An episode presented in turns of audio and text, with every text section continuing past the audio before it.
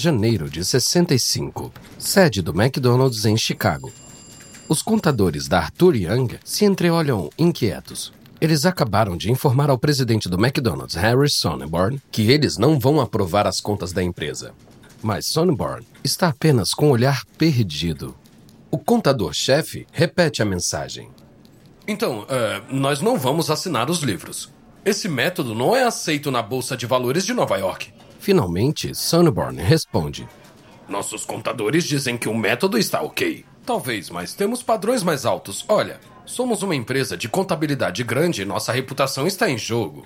Você está contando a receita futura do aluguel dos franqueados como uma receita atual.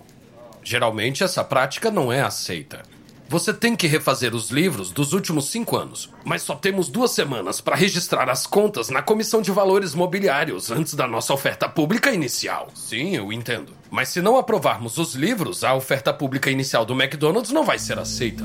Sonborn passou um ano preparando o McDonald's para entrar no mercado de ações. A IPO é fundamental para injetar dinheiro na empresa e ela continuar na frente do Burger Chef e do Burger King. O problema é que Wall Street não gosta do McDonald's. A elite financeira considera a empresa uma vendedora de hambúrgueres. Até conseguir que os bancos de investimento subscrevessem a IPO foi uma luta. Gigantes como Morgan Stanley e Goldman Sachs se recusaram a colocar o McDonald's no mercado de ações forçando Sonneborn a se contentar com os menos prestigiados Payne, Weber, Jackson e Curtis.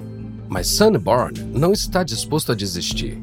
Nas duas semanas seguintes, ele e sua equipe trabalham sem parar refazendo as contas do McDonald's. Contrariando as probabilidades, eles terminam e arquivam os números revisados faltando menos de uma hora para o prazo final. Wall Street ainda não está satisfeita. A revisão das contas eliminou 17 milhões de dólares dos ativos declarados do McDonald's. Os corretores avisaram Sonneborn de que agora o preço de abertura das ações está muito alto e vai assustar os investidores. Mas ele ignora essas preocupações. Agora, o destino da IPO do McDonald's está nas mãos dos investidores. O que acontece a seguir é um grande negócio, não só para o McDonald's. Se o McDonald's se tornar a primeira rede de fast food no mercado de ações, isso também vai definir como Wall Street vê seus rivais. A questão é: as ações vão decolar? Ou o líder da revolução do fast food vai despencar?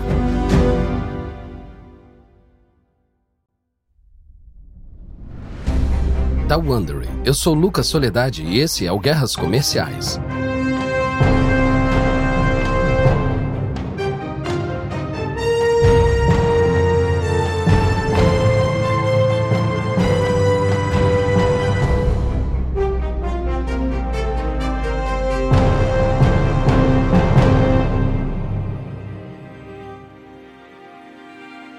Último episódio, o McDonald's conseguiu uma vantagem lucrativa comprando terrenos e alugando-os aos franqueados, e o Burger King se reinventou com o Whopper, apenas para ser ultrapassado pelo rival em ascensão, o Burger Chef. Agora, os três estão famintos pelo investimento que precisam para alimentar seus ambiciosos planos de expansão.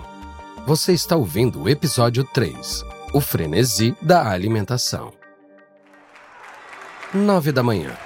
15 de abril de 1965.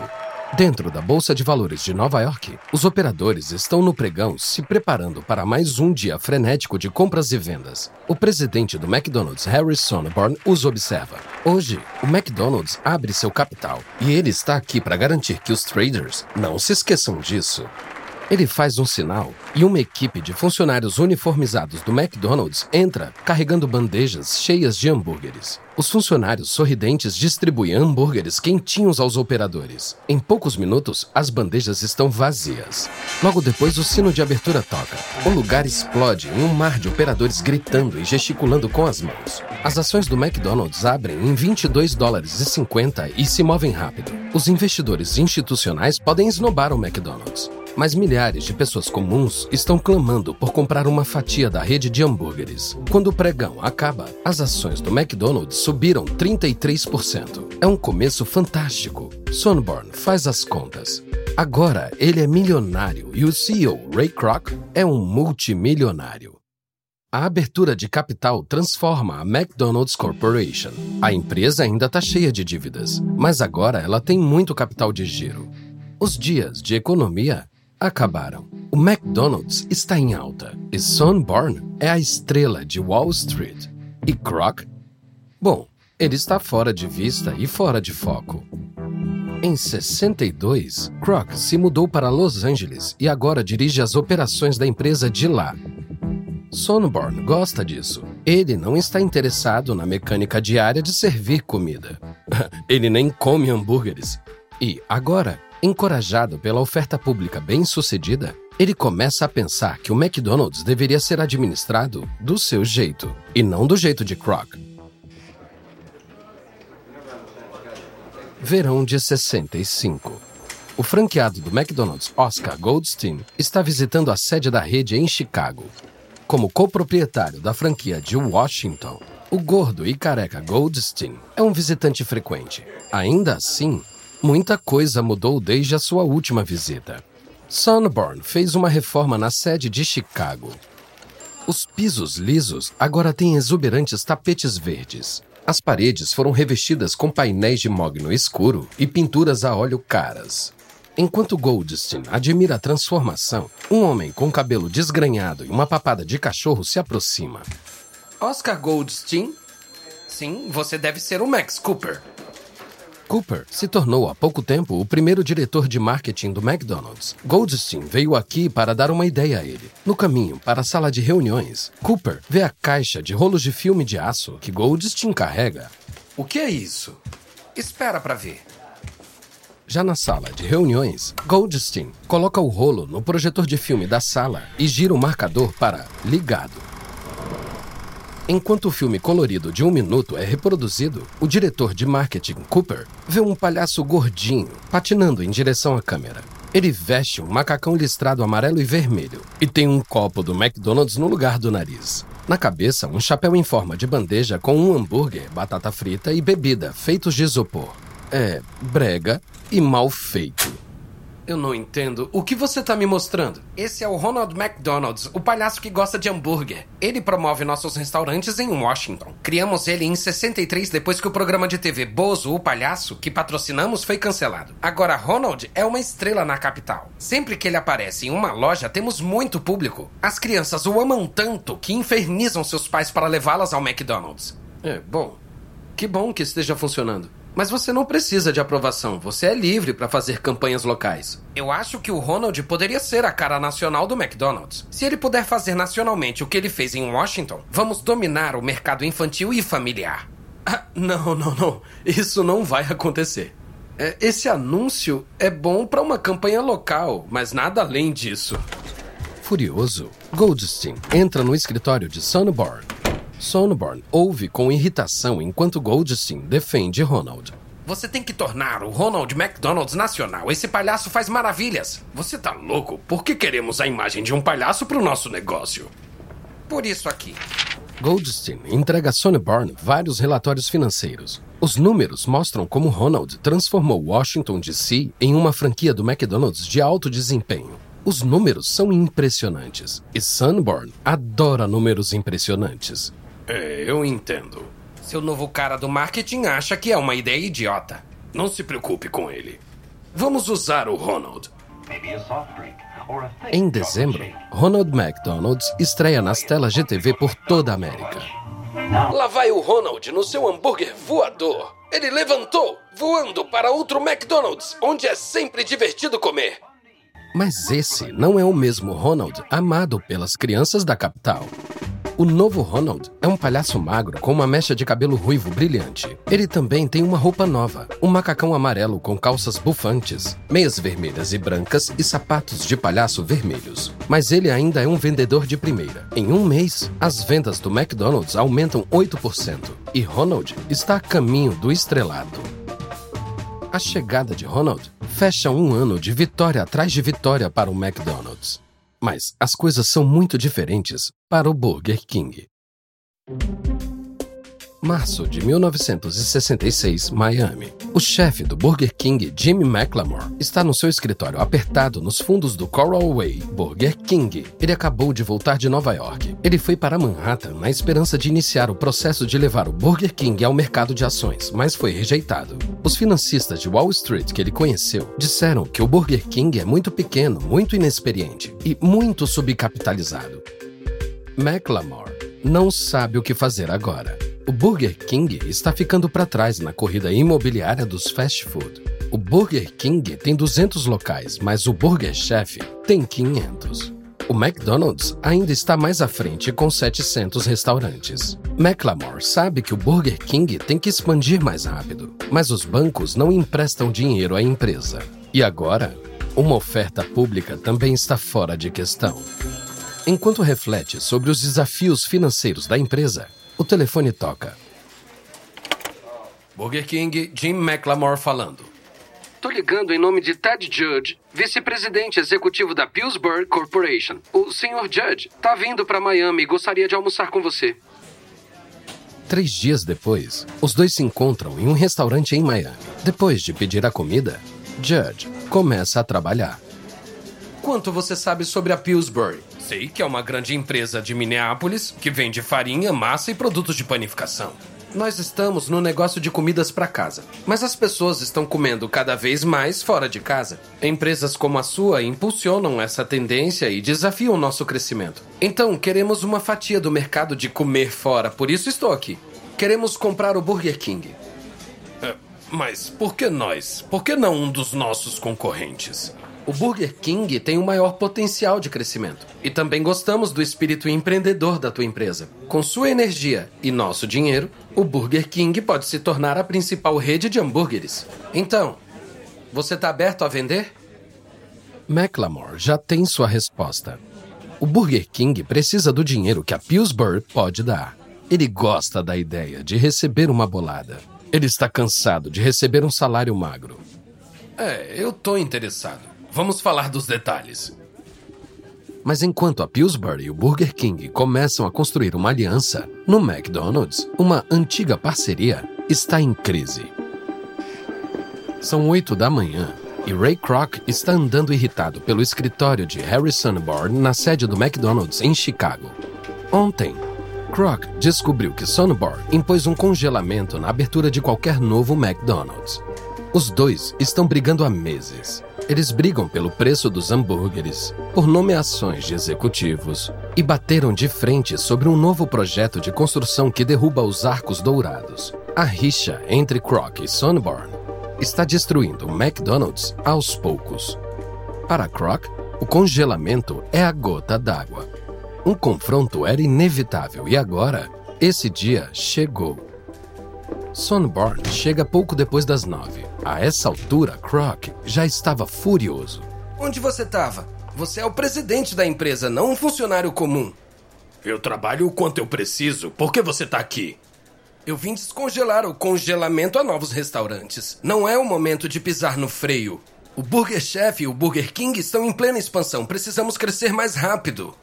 Estão dizendo em Wall Street que tem uma recessão chegando. Isso significa juros altos. E temos muitas dívidas. Se a gente não economizar agora, o aumento das taxas de juros podem nos matar. Que absurdo. Nossa maior ameaça é deixar nossos rivais nos alcançarem. Você saberia disso se passasse mais tempo nos restaurantes e menos tempo com seus amigos engravatados. Não preciso perder meu tempo vendo como os banheiros dos restaurantes estão limpos. E os números me dizem tudo o que eu preciso. Esse é seu problema, Harry. O McDonald's não é só sobre dinheiro. É sobre ser o melhor e dar às pessoas a comida de qualidade que elas amam. Sabe qual é o seu problema, Ray? Você não presta atenção ao dinheiro. Se prestasse, entenderia por que estou fazendo isso. É a decisão certa.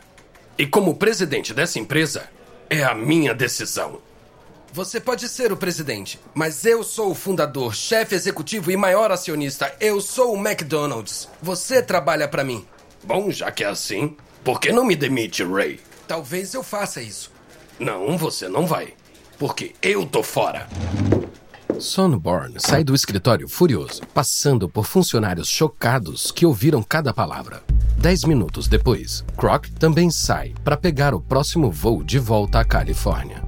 Mas quando ele pousa no aeroporto de Los Angeles, Croc está preocupado com a reação de Wall Street à saída de Sunborn. Croc negocia uma trégua com uma conversa doce e Sunborn volta à empresa.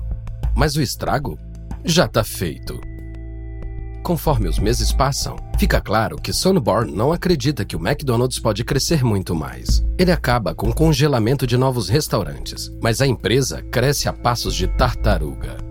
Sunborn também vende os direitos para levar o McDonald's ao Canadá para dois franqueados, por uma micharia.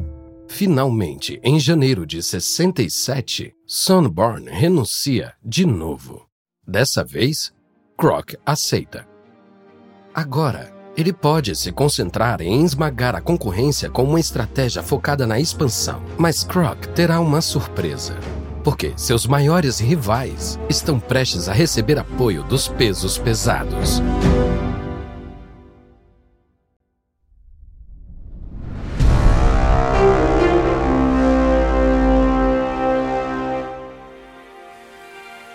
Vinte de janeiro de 67. O presidente do Burger Chef, Frank Thomas, está tomando café em sua casa no subúrbio de Indianápolis, lendo o jornal. Ele dá um gole no café, vira a página e quase cospe o café por todos os lados. A esposa de Thomas olha para ele. O que foi? A Pillsbury acabou de comprar o Burger King por 20 milhões de dólares. Ah, querido. Agora o Burger King tem milhões de dólares por trás. Eu já tô lutando para conseguir dinheiro para manter o Burger Chef crescendo mais rápido que o McDonald's. A última coisa que preciso é outro rival cheio de dinheiro. Querido, você não precisa disso. Talvez você precise de um comprador o Burger Chef. Thomas não vai ter que procurar muito. A aquisição do Burger King pela Pillsbury desencadeia um frenesi corporativo pela alimentação. Conglomerados de alimentos rivais disputam para comprar redes de hambúrguer. A United Fruit arrebata a A&W. A Marriott Corporation reivindica a Big Boy. A fabricante de alimentos para animais Ralston Purina agarra a Jack in the Box. Em breve, uma oportunidade vai bater na porta do Burger Chef também. É agosto de 67. Thomas vai se encontrar com George Perry em um Burger Chef no centro de Indianápolis. Perry é gerente sênior da General Foods, dona dos alimentos congelados Jello e Bird's Eye. E a General Foods quer comprar o Burger Chef. Li muito sobre o Burger Chef e tô impressionado. Vocês estão crescendo mais rápido que o McDonald's e com menos dinheiro que eles têm. Seu foco em cidades pequenas também é inteligente. Aluguéis mais baixos e concorrência limitada, certo? Essa é a ideia. Perry dá uma mordida no seu Big Chef. O Big Chef é o hambúrguer exclusivo do Burger Chef. Dois hambúrgueres de carne, queijo derretido, alface e molho tártaro, servido em um pão torrado de três andares. Hum, eu amo o Big Chef. Enfim, hum, como você sabe, queremos comprar o Burger Chef. Por que vender para General Foods? Porque nós dois queremos que o Burger Chef seja o número um. Hum, o mercado está mudando rápido e seus rivais foram comprados por grandes corporações. Isso vai dificultar a vida das redes independentes. Olha como o Burger King está crescendo desde que a Pillsbury o comprou. Com o apoio da General Foods, você pode bater o Burger King e o McDonald's. O discurso funciona. Em janeiro de 68, a General Foods compra o Burger Chef. Armado com o dinheiro da General Foods, Thomas está pensando grande. Ele quer abrir pelo menos 300 Burger Chefs nos próximos dois anos. Isso é muito. É o mesmo número de restaurantes de toda a rede do Burger King e muito mais do que o McDonald's planeja abrir no mesmo período.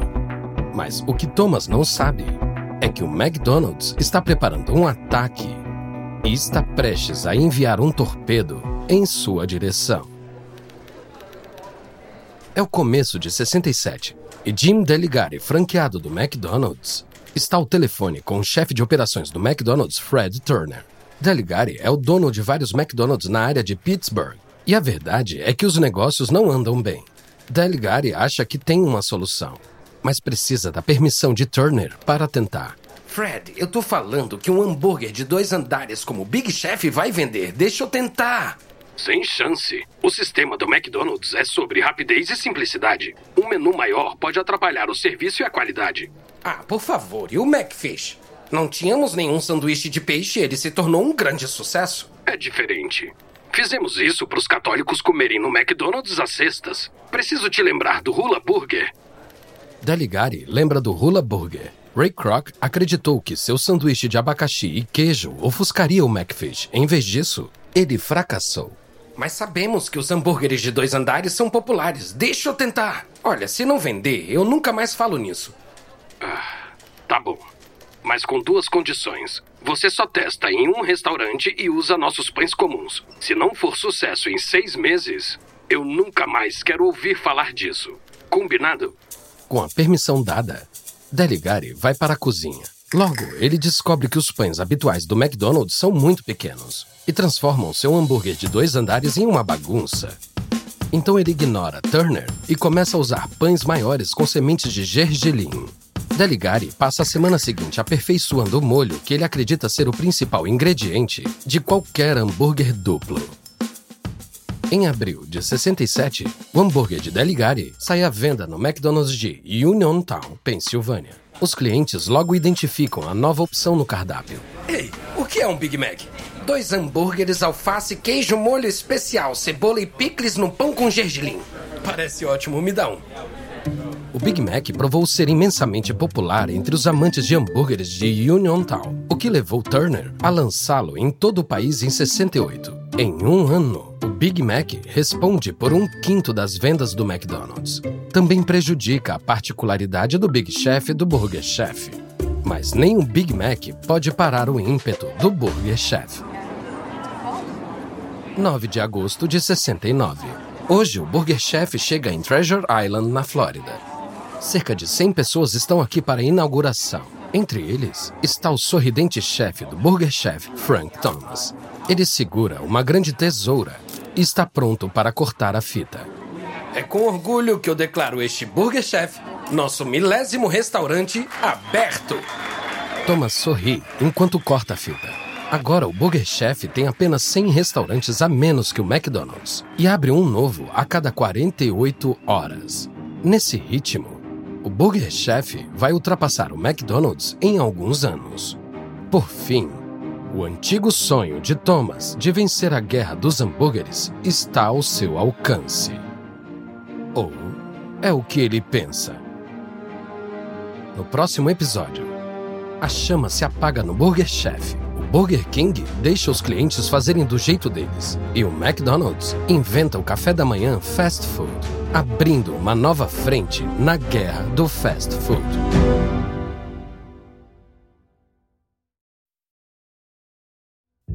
Da Wondery. Esse é o Guerras Comerciais. Espero que tenha gostado desse episódio. E uma nota rápida a respeito das conversas que você ouviu. A gente não sabe exatamente o que foi dito, mas esses diálogos são baseados nas nossas melhores pesquisas. Essa série de Guerras Comerciais foi apresentada originalmente por David Brown.